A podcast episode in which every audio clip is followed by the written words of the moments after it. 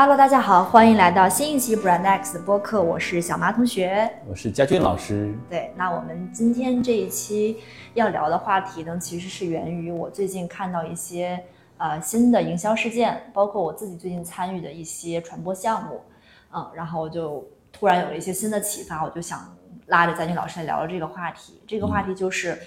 嗯，在经历了很巨大的城市折叠之下，关于一些消费者新的洞察。就是这个说起来可能有点太大了，翻译过来就是品牌到底该如何面对所谓的下沉市场，以及现在品牌简单粗暴的把消费者分为一线、新一线，嗯，二三线、下沉这样的分法，是不是本身上有一些有一些可改进的空间？嗯，对，我觉得，嗯，我不知道这个事儿小麻的诱因是什么，但是我觉得我们确实必须到了要录一期播客的时候了，因为有一段时间没有更新了啊。对。嗯，那我是因为上周，呃，有去泉州出差，嗯这是我今年第二次出差，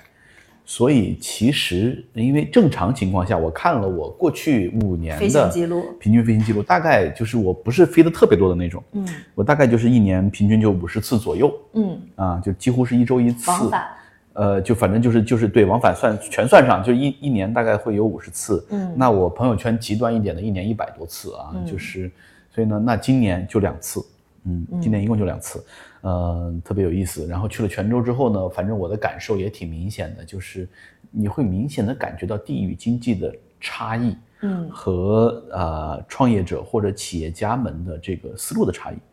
挺有意思的，嗯，因为我是第一次去泉州，嗯我之前没有去过泉州，福建整个福建对我来讲都略显陌生，但其实我去过福建不少地方，嗯我去过厦门，然后呢，我去过三明，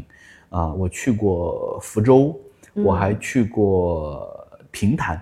就好多人都不知道平潭，平潭是离台湾最近的一个岛。哦，然后呢，那个地方最早的县域记录是从先秦的时候就有了，先秦百越，就是那个时候居住在平潭的这个老百姓叫百越。嗯。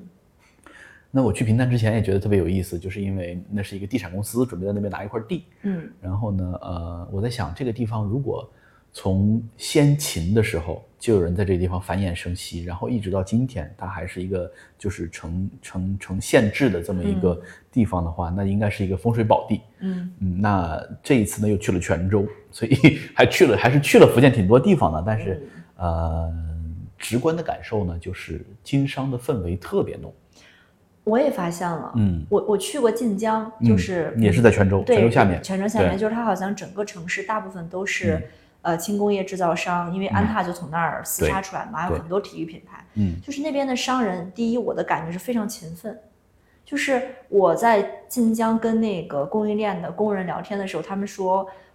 没有，就是没有什么周六日或者什么假期这种特别明显的概念，你知道吗？就是因为，嗯，我我我记得我两次落地晋江都是凌晨一点多，因为北京只有那趟航班，嗯凌晨一点多，加上你再去有个两三点那个路上，没有一个饭店休息的。你其实是可以飞到厦门，飞到厦门，然后坐一个小时这个车就到了。时不知道嘛，啊有个直飞的航班。啊，哇，凌晨两三点，你像北京基本上除了特别繁华的地方，其实饭店什么都不 no no no，这这是南北方巨大的差异。就是我呃本科毕业之后，零四年零五年我就在北京，在北京的律所，嗯，我是觉得就是我觉得哇，这东北方的城市太荒芜了。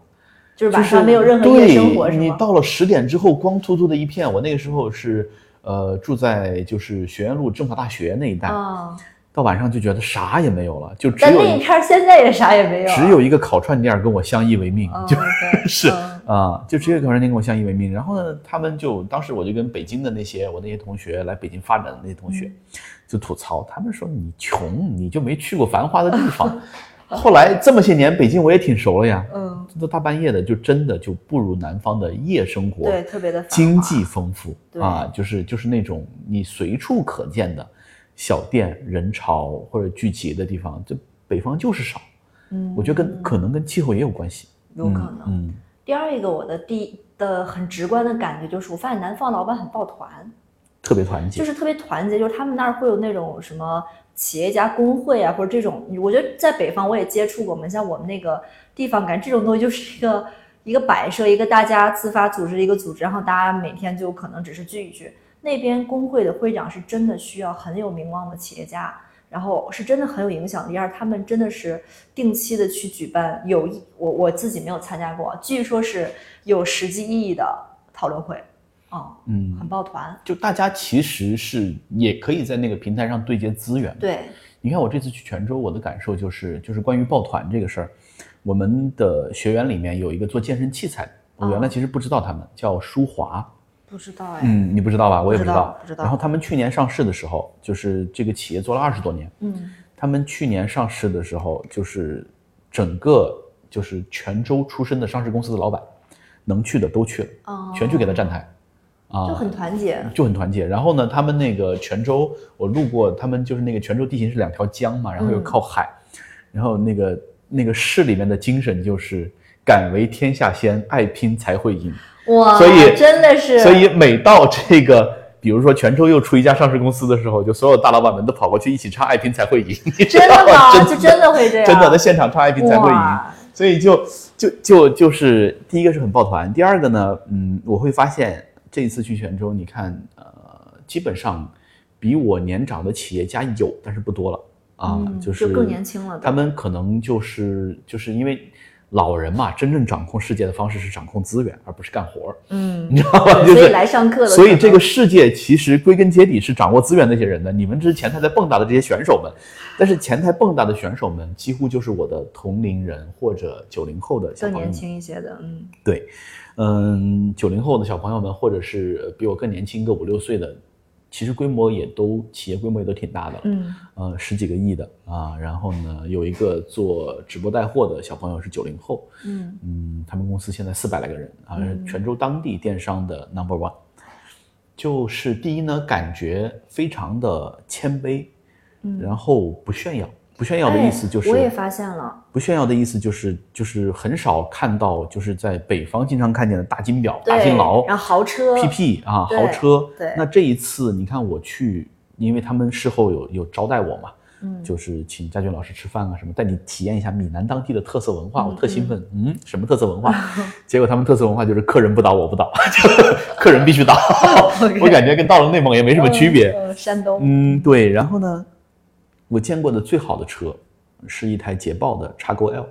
啊，也不算特别好了，其实，就根本就不算，因为。哦因为他们的总部上市公司，他们就是上市公司的总部，那个老板嗯开车去的，他们是买了当地的一个汽车城来作为上市公司的总部，贼溜。然后老板开个 x 勾 L，、对我也发现了啊，，对，哦就是不炫耀。然后呢，没有人戴特别贵的表，我就在满场唯一见到一个一块大金劳，嗯那个老板是东北来。就是哎这就在当地，在当地没有地域黑啊没有没有没有地域黑，就是就是习惯那他就在他已经在当地生根发芽了啊，对，嗯，对我也发现，我每次去南方出差，呃，我不知道，我强烈的感受就是他们穿着也还蛮朴素的，然后你知道他们比什么吗？嗯他们比谁赚赚钱多，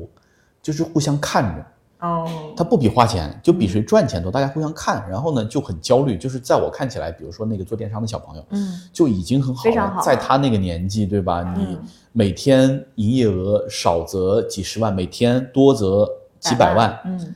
那一年下来这个数不小了啊。对对然后呢，他就老觉得哇，你看那个八七年的那个哥哥，人家赚那么多钱。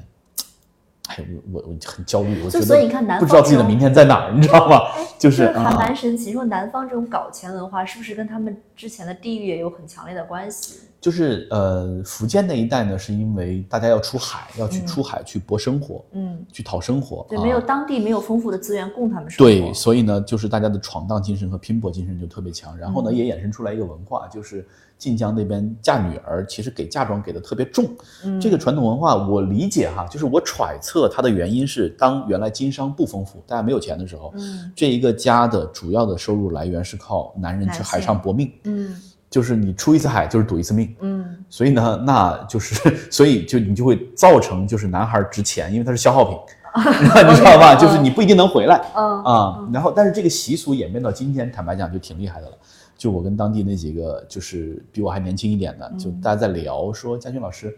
我说我啊一儿一女，但是我说我其实是想要两个闺女儿啊。然后呢，我觉得闺女比较体贴，比较疼人。他们说你哪儿人？我说湖南人啊，好像湖南人比较喜欢女孩。但他说我们这边其实大家呃也没有歧视的因问题，就是就是生女儿是会给家庭带来相对比较重的经济负担，嗯因为你得他的彩礼是倍返，我没记错是，就男方给多少，哦女方返一倍，呃对。一倍，对，哦所以呢，当地其实有那种专门的借贷公司，比如说今天你们你要、哦你的儿子要去出门去娶闺女了啊，然后呢，我现场当天贷给你，比如说五千万，嗯然后女方家返你一个亿，然后大家分钱，就这样子。嗯，天哪，就是就是我跟那个老板聊的时候，他就说，你看我两个闺女，一个女儿一个亿，我准备好了。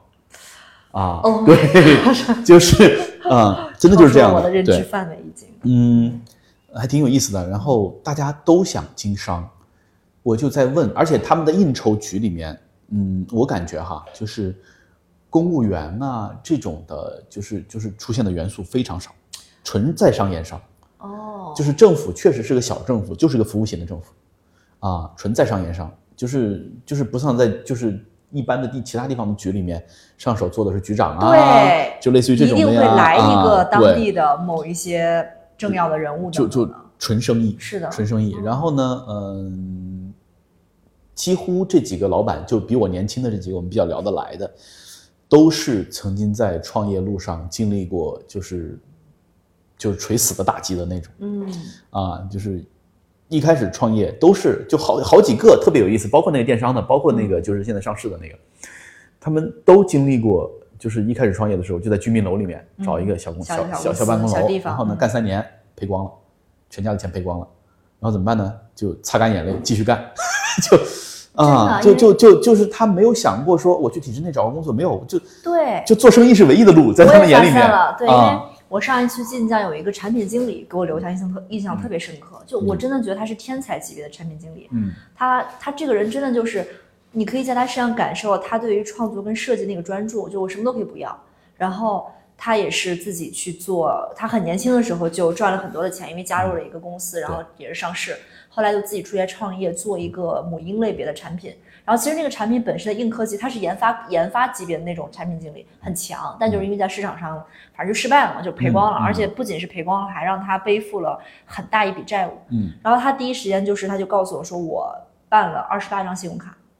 因为他生了四个孩子，嗯，然后呢，他办了二十八张信用卡来回，套。对，他就来计算整个这个，他因为他想他嗯得让家里面人活下去，他是一个很大的家族。我试图就是理解过这个信用卡的运转逻辑，但是真的就是你哦没有那个头脑。对，这人 脑子非常聪明。对然后他跟我讲啊的故事特别深刻，他就带着他的小儿子，嗯好像他小儿子他就卖他那个奔驰车，因为他之前开始呃有钱，家里开奔驰车，然后把那个奔驰卖掉，然后换了一辆很便宜的嗯车。他就跟他说，他说那个爸爸告诉你，今天我带你来卖这个车是为了告诉你，就是没有关系，就是爸爸虽然现在失败了，但是我会马上，就是我会觉得这个让我的不会对生活低头。对，就是他，他立刻就投身了另外一家企业，就是我们服务的那个老板，然后也是做产品经理，然后也是在工厂里面做厂长，然后就去做研发一些的。就是你就觉得这个人他的字典里面，我可以消沉跟迷茫，但是我不会停。嗯，我当时听这个故事还挺震撼。所以当时我就问他们，我说当地的环境就是对创业失败的这些人友好不友好？他们说太友好，嗯你就接着干呗，对吧？谁还没输过一两次？就是这种的啊。嗯所以你会发现，其实泉州，而且泉州今年三月、四月也是封了整整一个月，全程封了一个月。嗯啊，大家其实也都受蛮大的影响的，但是你会发现，就是精神面貌都还挺积极的。放出来第一件事，赶紧搞钱还真 啊，是。赶紧挣钱。嗯所以呢，那这个东西其实你就会，嗯，他们也跟我讲了很多故事，就是包括北方的商人去他们那边经商，嗯呃，就是这个事儿其实是我们一早就知道的，因为中国的幅员太辽阔了，嗯，地域文化差异太大，巨大。就是你贸然去一个你不熟悉的省份去做生意，嗯，原则上跟你去了另外一个国家其实根本就没有区别，是的。你根本就不知道当地的社交语境和话语逻辑和商业的潜规则是什么，嗯所以就猝死的可能性是非常大的啊。，OK，就是所以呢，这也是我们讲的，就是但是中国在今天某种程度上实现了一二线城市的大一统。所以呢，就是一二线城市的年轻人消费习惯、表达语境几乎差不太多。嗯嗯，你去任何一个城市，成都、呃，这个北京、厦门、武汉、长沙，你去太古里，你去这个大悦城，你去所有的这些大的商场，你看到的品牌几乎都是全国连锁的品牌嗯，啊。餐厅也是。对，然后呢，呃，当然有一些地方特色会比较明显，就真的是我在深圳，在深圳的时候，这个感受是最明显的。嗯就是深圳会有很多当地的品牌，特色的餐厅，当地的品牌，对。然后这次去泉州也是，啊，你会看到当地的特色品牌。然后呢，其实就是全国大连锁的反倒是不多，嗯，反倒是不多。我觉得这是一个地域文化，就是它商业，就是第一是它本地的商业繁盛的时候，它可以，它有能力去对抗这种资本惯大的这种扩张。做出垃圾口味的 营销怪兽啊，对。然后呢，第二个呢，其实也说明老百姓其实，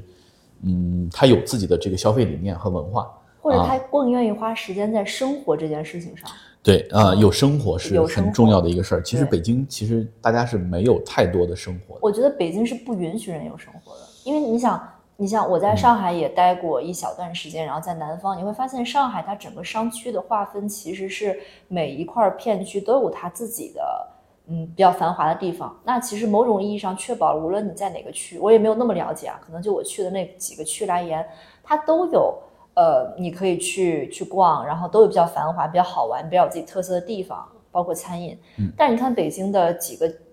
基本上所谓繁华的商圈，对大的商圈，你你你想，你这个海淀离朝阳这个距离，恨不能你都去能去趟河北了。嗯你再堵一堵，你路上折腾四五个小时也是常态。嗯，所以他就让一部分生活在这个城市几环外的人是不允许他们有这种我们想象中的生活的。这是一个挺有意思的事儿，就是你看之前我们在呃大厂的时候，嗯，你知道两个短视频，一个抖音，一个快手，对不对？嗯然后你会发现，啊、其实，在一二线城市，你单纯的统计用户数，比如说在北京，嗯。你会发现，就是大家会觉得啊，这个发达城市抖音的用户居多，嗯。快手的用户相对少一点，对吧？就是呃三四线城市快手的用户居多，多抖音的用户相对少一些。但是我们在北京调研就发现，其实是基本上是一个五五开的局面，抖打平了。抖音百分之五十一，快手百分之四十九，嗯，你就很不理解，因为你你坐在写字楼里面，你放眼一看，没有人用快手的。对，啊，然后呢，你就会发现，就是他所谓的下沉市场是生活在北京的快递小哥，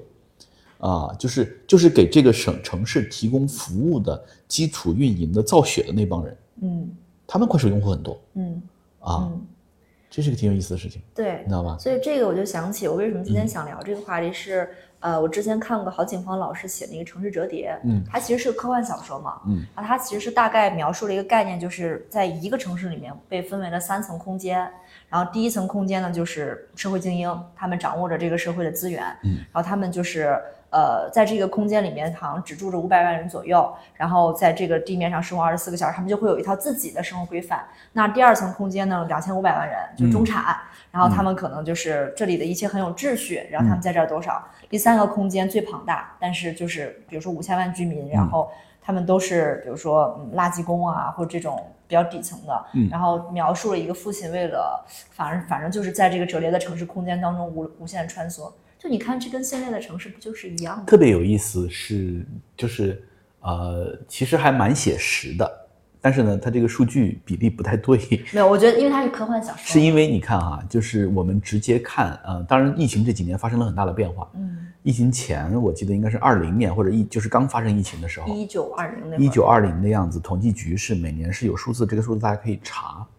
就是全国居民的存款有一年是六十八万亿，就所有的老百姓加一起，个体存款六十八万亿，嗯这六十八万亿里面大概有一千万人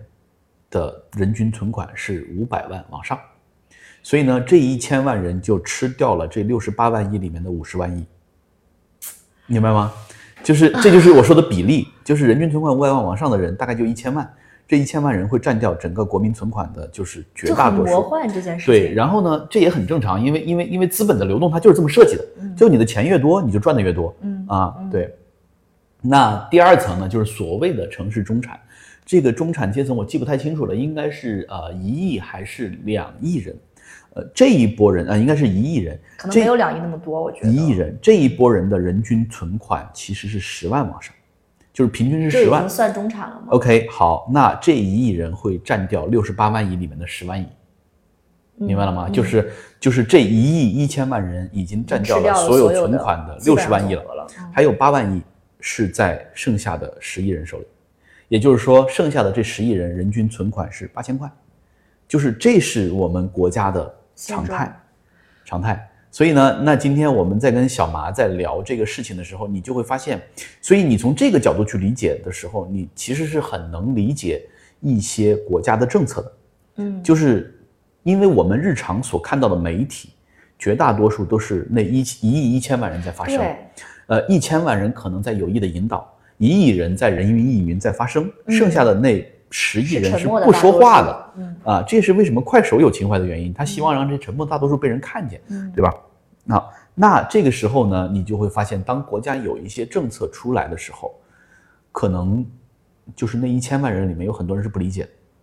因为这个何不食东西肉糜不是是在伤害他们的利益。哦，嗯，就是你是课重税，你开始查明星，你开始这个查网红，对吧？嗯那大家就会觉得我好不容易发展了一下，好不容易挣了点钱，嗯你为什么要这么做？那其实挺核心的一个原因就是，你要理解这个国家真正的基本盘对是那十亿人，对，真正的基本盘是那十亿人啊，这是这是最现实的一个点。也就是说呢，未来你看我们经过改革开放这么多年，就是已经出现了一波很有钱的人，嗯但是未来如果这十亿人他不能够，就是现在我们已经脱贫了。嗯，就绝对意义上的贫困已经没有了，但是他如果不能够追求更好的生活的话，我们的国家就没有办法进一步发展。嗯所以呢，这是为什么要推统一大市场。所以其实你看很多的国家政策，呃，它的出发点，它真的是奔着共同富裕去的。嗯那我们再举一个例子，就是这个事儿对经济发展的意义在哪儿哈？呃，去年薇娅罚款税款应该是十三个亿，十三点几几亿。嗯呃，我特地查了一下，你看我其实还是个数据算是蛮强的人。我查了一下，二零二一年国民平均纳税额嗯是五百块，就是每一个人一年纳嗯五百块钱的税，嗯平均纳税额。所以呢，薇娅这十三个亿就意味着什么呢？意味着是二百六十万人一年的一年的纳税税额。OK，啊，二百六十万人相当于一个中小型城市了。就他一个人交的税能 cover 掉一个中小型城市，那这里面有一个特别可怕的事儿，就是他赚了那么多钱之后，他是花不过来的，嗯，就是钱在他那儿淤住了，淤住了，堵住了，就是在他的这个账户里面淤住了。他就是全花掉，其实也没有办法。没有啊，就是你你你这一年你天天住最贵的酒店，嗯，买豪车买房子，对你把市面上所有的车都买一遍、嗯 s o what，对吧？你一定是比不上这二百六十万个老百姓挣了钱之后，他的衣食住用行，他买嗯最便宜的衣服，对吧？他日常去下小馆子，自己家给自己家买菜，就是这个钱他们赚到了之后，他会回到这个社会上，嗯会带动这个经济的流流通经济会进一步发展。嗯这就是为什么当出现寡头的时候，或者出现巨头的时候，经济会停滞，嗯是因为他们挣了钱，他没有办法消费。嗯，这个体这个体系他回不去了、嗯啊！你看，包括一些大公司，他挣了钱之后，他拼命的海外投资，早几年的时候，嗯因为他花不掉这个钱，嗯，但是呢，他也知道存在银行里不安全，这体系不稳定，就是就是就是因为你本身你的存在对这个网络对这个经济网络就是一个沉重的负担，嗯所以呢，他想留住自己钱怎么办？他没有办法说我我捐给社会我都不要了，嗯我扔出去，购置资产，他就只能在海外买买买，就是往外逃。嗯那这个东西你本质上就是又造成了一次，就是对又造成了一次国家的失血，嗯对吧？所以这是为什么要管控的原因。但是有钱人不理解啊，你为什么要这么针对我？嗯是因为你的存在对这个社会已经出现了负面的效应。嗯 这是这是这是我们讲的，就是呃，你如果看数据，你能理解就是真实的中国。因为坦白讲，像我和小麻，虽然我们都是小地方出来的，但你生活在北京太长时间了。这就是我最近的反思，嗯就是我我其实去年也跟朋友聊过，我们共同朋友大方聊过这个嗯问题，就是因为我们当时意识到，就是但我当时的课题切入是信息茧房，嗯就是因为你生活在这个生活圈，你就觉得世界就是这样的。因为你身边围绕都是这样的人，你每天过的是同样的日子。虽然我可能见识不到最顶层那样的生活，但我至少知道这个超一线繁华的城市是什么样的，他的生活状态是什么样的。所以我自然而然对于一些我出身的那些小地方的情况，我就开始一些困惑跟不理解。就是你不知道这事儿为什么要这样办。所以我们今天其实聊的一个核心的话题叫做，其实跳出一二线城市，对，你如何去面对一个真正有八亿人的市场就是我们所谓所谓的县域经济。嗯。所谓的县域经济，那这里面呢，其实现在坦白来讲，县域经济因为第一地方差异巨大，第二为什么你看到所有的 agency 服务的你能找到的这些头部的广告公司没有说我要去搞县域经济的，嗯。因为差异太大了，它没有办法达成那种高效的服务，就是一二线城市同频的，对，投大牌、投广告、投薇娅，大家都能看见，对吧？嗯。呃，但是在县域经济里面可能不是这样，它每一个地方每个地方很稀碎，所以原来我们在大厂的时候做下沉市场的时候，你可能不知道这个世界上有一种广告代理商，叫做刷大墙。啊，就是我我知道，就是去那个村儿里面或者对去那个地方，然后那个给 他你给我一笔钱，我跟你讲，就是就是这个嗯这个这个这个市区里面两万堵墙，我给你搞定，全你的个就是我觉。得是实体版的分众。对，嗯就是，而且你看，在村子里面有个地方，真的就是一望无际的农田里面，一堵大墙怼在那对，儿，中国移动，白象方便面。呃少生孩子多种树。对，就是这种呢。其实，嗯，对广告公司或者对品牌来讲，就是原来让他们把触角探得如此下沉，是无效的，就是 ROI 不明确，嗯你知道吧？所以呢，那可能攻占这些下沉市场最好的办法就是所谓的铺渠道，就是我也不存在营销了，我就铺渠道，渠道到位了，就是你你出现在货架上，你就能买对啊。对，但但我觉得某种意义上来讲，你像之前比较大的公司铺这种线下渠道会有什么？至少它会分什么华东区、华南区。那当然对，嗯因为它要以这个整个区的这个概念来管理它的这个市场。但是现在整个线上之后，我就会发现，大家对这个市场已经开始标签化跟模糊化了。就是你像我最近参与一个提案，当然这是可能是个例啊，但我嗯提完这个案，我其实心里某种意义上是有一点不太舒适的，是因为这没有谁对谁错，而是大家已经在这套面目全非的系统当中，把消费者也你不把消费者当人，就是他把消费者面目模糊化了，就是嗯我臆想当中。我希望怎么样能够大一统的把这些人都纳入到我所谓的品牌的核心受众里面呢？那我就按照我的想象给他们贴个标签，比如说啊，他们就什么热爱文化，然后他们每每天什么，就是这个东西是一种，就是我就是一种 YY，就是你也没有知道这些人在哪儿，你想象中我想卖给这样的人，你就把他全都框到了你那个标签化里面，这实际上是一种很不平等的沟通。所以你看，其实呃，我们的播客来了一个听友，然后呢，呃，加了我的微信之后呢，他其实是他们在做一本杂志，然后跟我约稿，就是我给他们写过一篇文章，就是大一统市场，就是中国整个大一统市场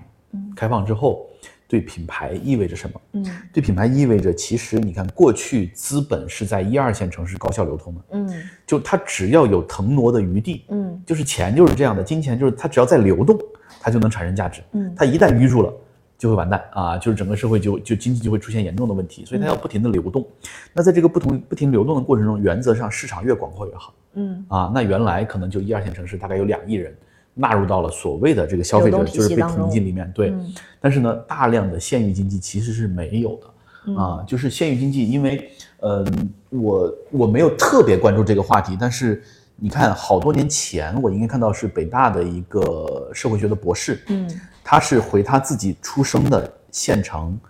他做了一个县域的，就是社交网络的分析，嗯特别有意思。嗯就是一个县城里面的头面人物，就是说了算的，比如说优秀的生意人，比如说学校的老师、医院的大夫，对吧？呃，政府的官员，头面人物就两百个，啊，每个县城都是这样，差不太多。然后呢，这两百个人绝大多数时候是互相认识的，嗯，就是你因为你地方就那么小，而且而且你你在一个县城里面混到头面人物，其实是需要时间的，嗯。是需要时间的，嗯。就十年二十年，你在一个地方，你从底层慢慢往上走，对吧？嗯。那这就会造成这个县城里面呢，就是它的这个人情网络和社交网络非常的稳定，嗯。所以大家明明在有规则可以遵循的情况下，他的本能就是小时候其实我们的父母也是这样的，嗯。就是我出差或者说我从家里面去学校读书，我就租个火车，嗯，在我看起来就多简单，我就买张车票，我就啊对睡完托人去就到了就一定要找列车长、啊要给你要给你送上去，对就对就我很社恐，你知道吧？我就嗯根本就不想跟他们打交道，但是他有一套自己的潜规则，但是这是这是父母对你的爱，嗯 嗯嗯。一直到现在可能我们就摆脱了啊，就是就是就是因为不再需要了。就是你已经长大了，也不是不嗯需要，你回家的时候你还是能够偶尔能享受到这种待遇。嗯。就是我现在你看，比如说最近我就帮小时候经常带我上车的那个列车长叔叔，他的女儿现在已经研究生毕业了，嗯我在帮他找工作对吧？嗯你看这个人情是往下延续的。，OK，人家就是二十年前我带你上过车，你你你现在就是你回报的时候了，兄弟，可以的，我觉得没有问题，嗯我很愿意，我在帮他们做这个事儿。但是呢，嗯，第一就是它的核心社交网络就这么多，嗯然后呢，呃，县城里面有价值的职务只有那么多，就是很多县城嗯是没有自己的核心产业或者嗯成体系的产业的，嗯所以呢，整个县城的经济靠什么呢？靠公务员队伍拿了国家财财政政之后去消费，嗯然后去拉动当地的经济。嗯嗯，它只有这一种模式，所以呢，一个十万人的县城，可能在编的正式的公务员两三千，嗯退休的四五千，嗯然后呢，事业单位比如教师啊、医生啊、大型的国企什么银行啊、移动啊、联通啊，这样七七八八扒拉下来一万多人，这就是这个县城里面最 top 的职位。嗯绝对不是你摆个摊儿就是卖面粉啊卖早卖早餐啊、那种的，就说没就没了。所以呢，就是县域经济里面的这个经济模型也是这样的，就是大家会在一个非常稳定的这么一个体系里面，嗯纯粹靠国家财政财政来支撑。嗯然后只有八亿人，所以国家财政要支撑这八亿人，中央也很吃紧，嗯年年入不敷出。尤其是今年，今年的数据，呃，一到四月份，一到五月份，全国的财政收入下降是百分之三十多，接近百分之四十。嗯单四月一个月特别有意思，单四月一个月，国家财政收入下降百分之四十多。呃，最有钱的城市，什么深圳、杭州、上海，呃，苏州这种这种地方，包括泉州这些地方，嗯泉州是福建最有钱的城市，嗯一直在厦门前面，全下降百分之四十以上。然后呢，特别像我们公司业绩不好的时候，就是每个分公司的老总跟上面汇报说，因为四月份干嘛了？四月份我们退税了，是这样的，四月份有个退税，哦，所以呢啊，你看我们收入下降了，特别合情合理。就是你看啊，有的时候你作为地方业务负责人，你的核心能力就是把你的业绩不好找理由，找的合情合理。对，好，五月份的时候又下降了。下降百分之三十多，你没理由了，兄弟，嗯就是经济不行了。然后呢，很多地方就是纯吃财政。你比如说，你看呃，最近说丹东，丹东为什么能封半年？因为它一个，我没记错的话，他一年整个县城的支出大概是九十来个亿。嗯。它县里面能收到的税就是一个多亿，大头是国家的财政的拨给拨下来了，所以这一个多亿的收入对他来讲无所谓，我停就停了，根本就不在意，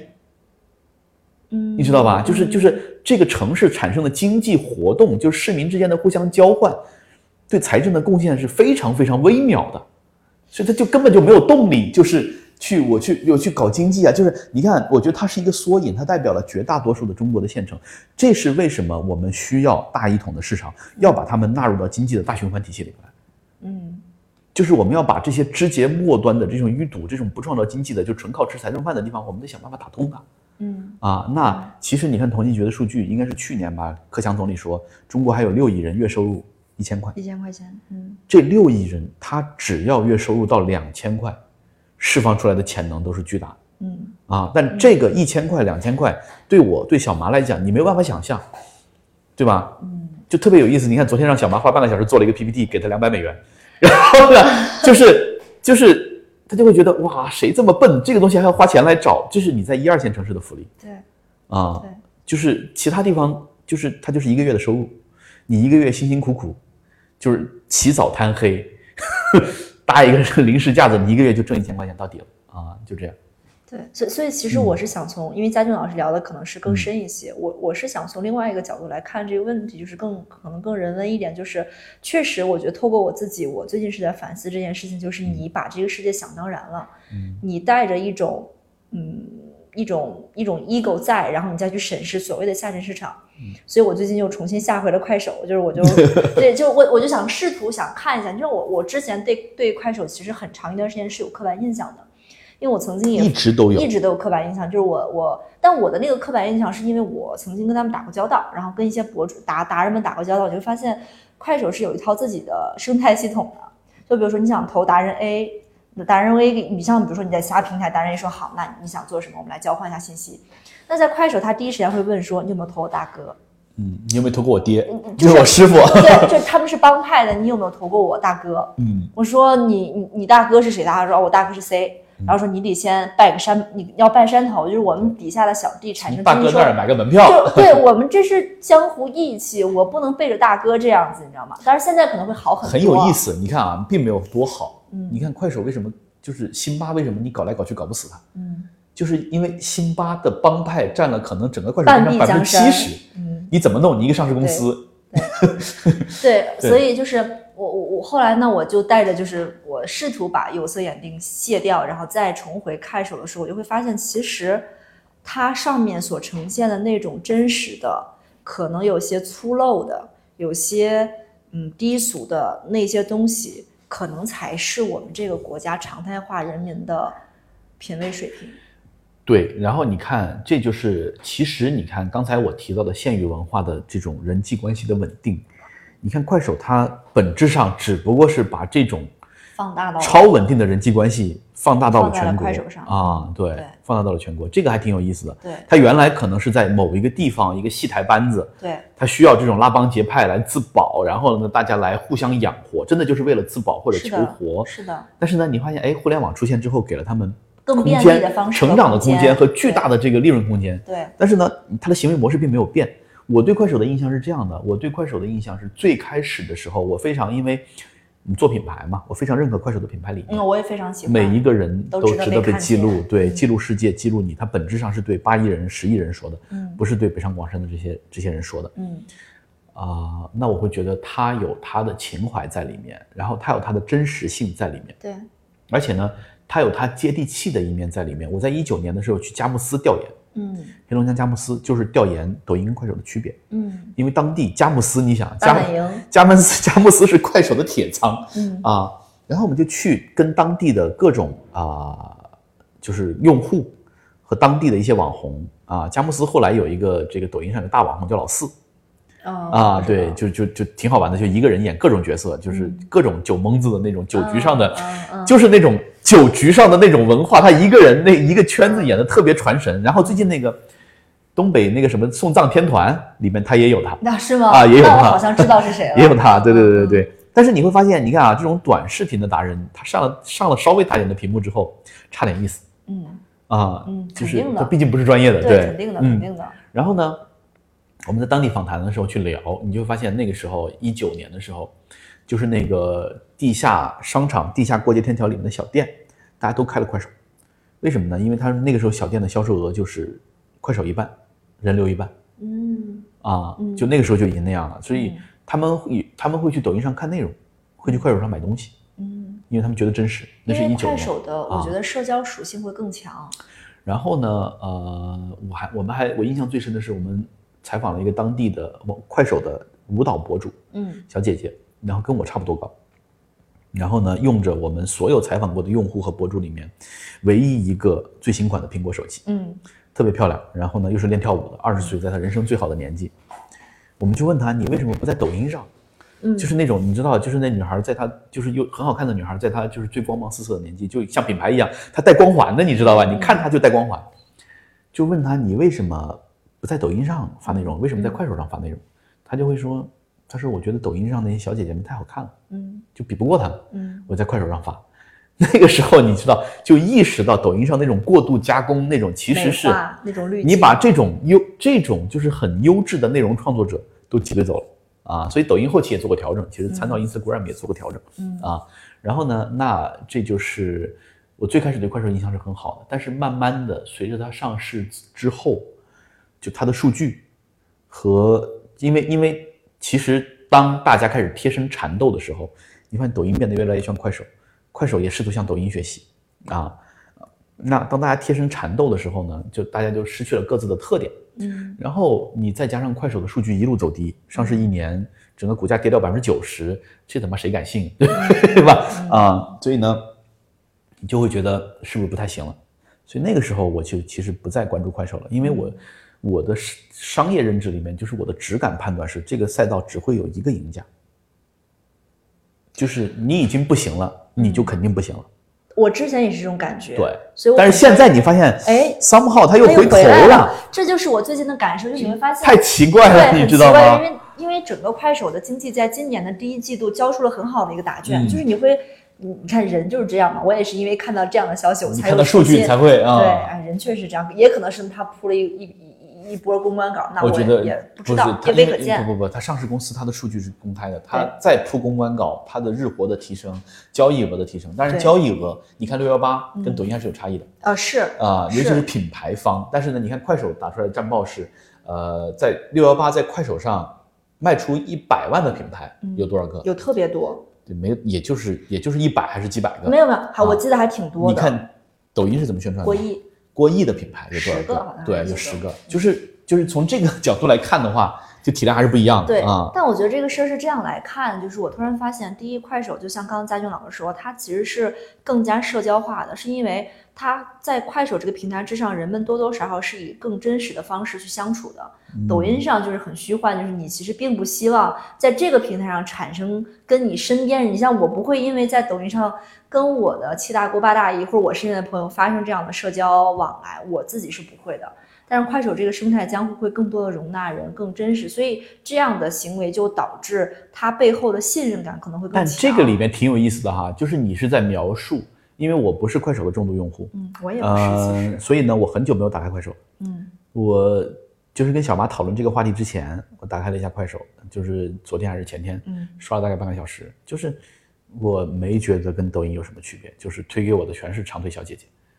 那可能是你的问题 不不不。不不，因为我是一个太久没有回去的用户了，OK，所以呢，他的他的他的揣测是你还想看这些？给小姐姐能留住你。嗯嗯。啊，嗯。就是就是我刷到小姐姐的频率，因为抖音我刷的多，抖音大概知道我的消费就是就那嗯浏览习惯了，嗯所以小姐姐对她对抖音推给我来讲是一个就是调剂的这个就是嗯偶尔给你推一推。三五条来一个啊，但快手就是百分之七十全是小姐姐，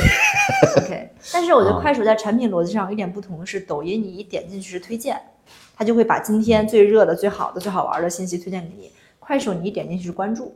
就是你最先开始去看到那些其实是你关注过的博主。嗯，所以他其实从这一点上差异就是，他试图把这些人的连接感搞得更强。他本来就做得更好，对本来就做得更好，就是因为你她最开始是一个偏私域的这么一个，啊对对对，因为你更信任他，所以你可能在付费意愿来讲没有那么那么多的这个决策成本。所以快手叫什么信任电商。对，快手现在叫但是但是坦白讲，真的你就是对我们来讲，你很难信任他。所以我觉得我现在在试我连抖音都不图放下信。刻 刻板印象来啊看这件事情，所以我是通过快手这件事情，我最近在想说，呃，可能也是自己一个比较主观的感觉，就是我觉得很多品牌它把它的消费者已经脸谱化，就是他想象出的这种，因为一二线城市的年轻人们可能确实已经面目模糊了，大家都长一样，用的一你也没什样么，生活，你也没什么脑子。对你你没有什么区隔的我生活化。说没有脑子的点，是因为你的消费完全是被手机绑着走的。你没有选择啊，因为你你周边嗯的，你看七二七商场跟朝阳的商场里面的牌子有什么不一样吗？只是换了一个场域空间而哎，已，真的是，一模一样吧？那饭店你基本上走到四层，你大眼一看，我觉得长楹天津跟长大朝阳大悦城没有任何区别，嗯，是大家还在试图占领更多的市场，所以你没有，所以他们本来就已经面目模糊了，所以这项就是品牌的那个聚光灯只会试图打在这群人身上，因为他们最好统一的去认知化，嗯，所以本身这已经是一种忽略了，嗯，那更不要再说，比如说大家对于下沉市场的描述就是 low 土。没有调性的这些东西，但是砸到下沉市场你。看啊，这就是我们的这个核心的点。坦白讲，我的购物，呃，其实我连抖音都不太信得过，就推过来的东西，就是你们买的东西，其实让你经常上当，不是上当，就是达不到你的预期。嗯，然后呢，那你会发现快手可能它的这个调性会更下沉一些，就是我们作为一二线城市的消费者，你觉得这东西不是我要的。嗯，啊？但问题是，就是可能在那八亿人眼里面，我的老铁推给我的东西是好的。对，啊。是的，这其实是我想表达的，就是所以呢，这里面就第一，这帮人需要消费升级，通过全国统一大市场让他们的收入更高，嗯让他们消费品质提上来。嗯啊。第二呢，就是我觉得品牌，你如果想要占领一个更大的中国市场，嗯，你要学会去跟这些人沟通。我对，因为你想，其实我觉得在抖音上的很多店铺，它是不需要建立任何的情感链接的，因为它就是我这个销售渠道。嗯那头部的品牌自有抖音官方给它灌注流量，帮助你把你的 GMV 撑起来，我觉得这是必然的。嗯那可能一大批的中小的这样的直播间，它是没有什么粘性可言的，大家都在整套千穿千穿的算法支配之下，试图去找到自己定向分发的那个人群。但是我觉得快手，如果你是一个我不知道怎么表达，就是你如果可以花更多的时间，你如果可以更耐心在这个平台之上去跟试图跟这些人建立链接，它未必是你所想那样，你只能搞什么三俗，只能搞什么这种东西。我觉得说不定这样的深度的情感链接可以为你带来更多的可能性。我现在是这种感觉。嗯嗯，我觉得是，就是你看啊，抖音跟快手上都会有一句，有时候那种叫做什么社会摇，啊，就是或者社会语录，嗯。啊，有一句我记得是特别明显，叫“乾坤未定，你我皆是黑马”，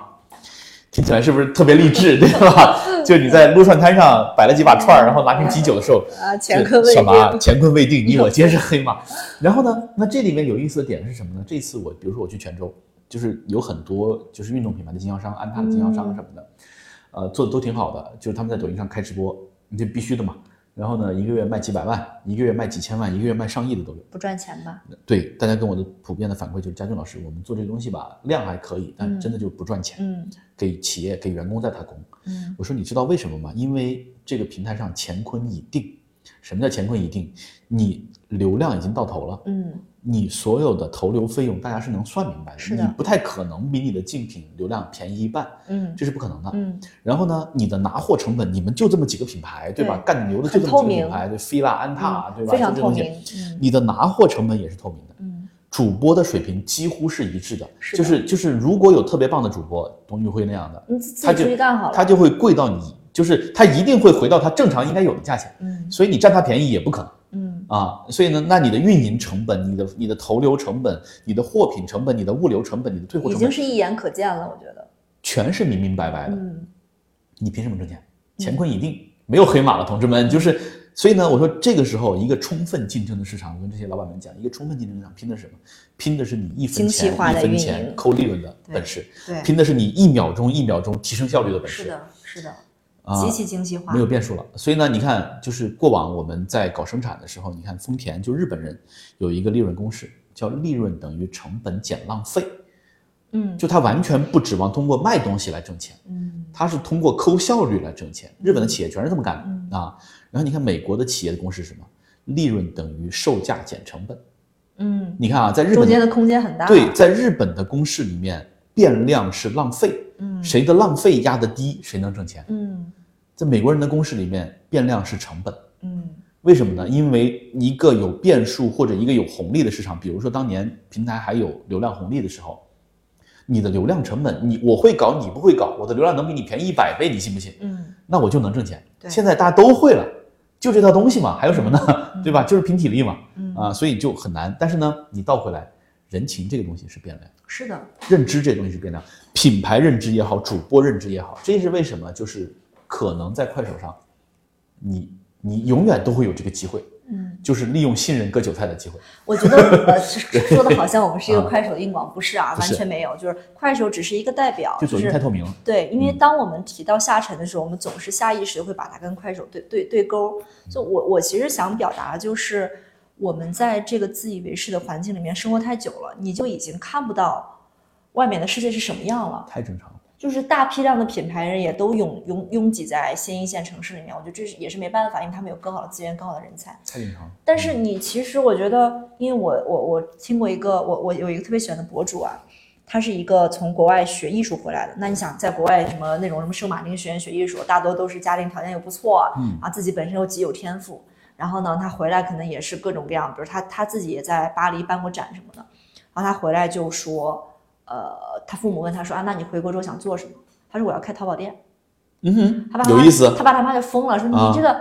对吧？你你你学的是什么高雅的什么什么，我都听不懂那个什么什么艺术，什么西什么西伯利亚那种的。他说就是他说，因为他曾经回国之后，在国内的很多城市游走一圈，他就发现，他说你看中国真正坐过飞机的人可能不到百分之十，嗯，差不多可能都多了，百分之十都多了。我跟你讲他，说百分之一吧。对，然后每个月的工资嗯可能没有没有一千，就是一千块钱。他说我我想给这样的人做他们能穿上的性价比更好的衣服，我不觉得丢人。特别有意思的点啊，就是中国的父母，中国的父母把孩子们送到国外去读这种顶级的名校的时候，一定要注意，这是新东方的老师跟我讲的，唐宁老师上次我们聊我的时候，听到这个了，对，对你一定要注意，那些西方名校给你灌输的价值观，真的就是普世价值观。你一定要去服务所有的人，你要去改变这个世界。所以你看，很多哈佛回来的孩子，很多斯坦福回来的孩子，为什么我们做公益项目的时候，在西部地区的村小、村办小学和民办小学里面，你会发现有很多校长是顶级名校，华尔街回来的大拿，嗯包括我们原来一个前同事，就是华尔街回来的一个小姐姐，嗯，全马能跑三三零，嗯嗯，然后现在在云南怒江做公益。嗯就是就是给当地的学校，就是他经常在朋友圈里面召集，就是孩子们没鞋穿了，大家捐鞋。哇，啊，就是这个东西跟中国父母出人头地、成龙成凤的预期是跟这个，社会规则是不相符的。所以如果你是希望自己孩子特别功利的往上爬的这一趟，就真的就清北就好，就别去别往海外的名校送。对当年我们那一啊批朋友就是申请那个高校，然后其中有一个家庭还不错的小朋小朋友申申请了一个专业叫 social work，嗯，没有人听过这个专业，你知道吗？当时我妈妈还回来问我说，什么叫社会工作？就是让 他直接翻译过来说，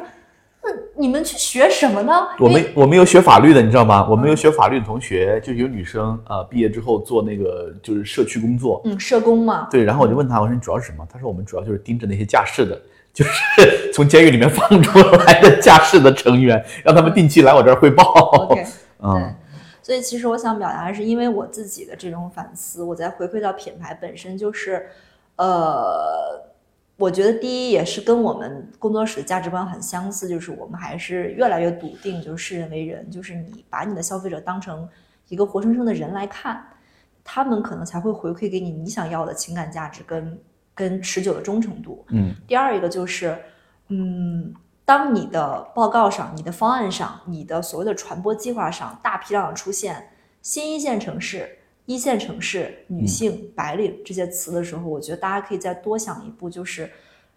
就这东西是行活，对，这就是行活。我觉得就你是在试图把你的工作标准化，就是你。你你是否真的了解？因为因为坦白讲，当他拿出来的用户原型叫 Maggie 或者叫 Grace 的时候，你就知道他是都在骗 Lily、你。Lucy、Coco，对，所以我觉得大家真的是不妨去看一下这个真实的世界到底长什么样。我觉得如果在他们之中可以建立更好的情感链接，也是一种 branding 的方式，它并不丢人，也并不 low。我觉得这个是未来的趋势，但是现在，我觉得现在条件在在慢慢的成型，嗯，但是它真的是它真的是未来的趋势，也就是说，你提前开始布局，可能两三年之后你会有特别丰厚的回报。嗯嗯，我觉得就是我其实这次播客也没有特别想聊一些很干货的话题，因为其实我们播客什么时候聊过干货？哎没有，你知道吗？就是我我们最近收到了一些评价，就是这是不付钱也能听的吗？我看到了，这个。是好的。还有一部分就说啊，你们寒暄了这么长时间不进入主题，所以我在想，我说我没有，我们其实就是想给你提供一个营销和品牌的 BGM。对我觉得是这样的，就是你说如果真的嗯如果你想听起植入主题的，就可以付费，我马上出付费课程，什么都不聊，全是干货。对，就所以我觉得就是大家也不要太着急，我觉得嗯就是大家就是可能我们只提供一个新的视角跟思路。就今天也是我最近的一些感触吧。嗯嗯然后那那最后呢，因为在这个播客的结尾，因为我因为今天做这个话题的 research，我看到了一段话，我觉得特别好，我想在播客的最后分享给大家。这个是啊、卡尔维诺在《看不见的城市》中写过的。他说：“看不见的风景造就了看得见的风景。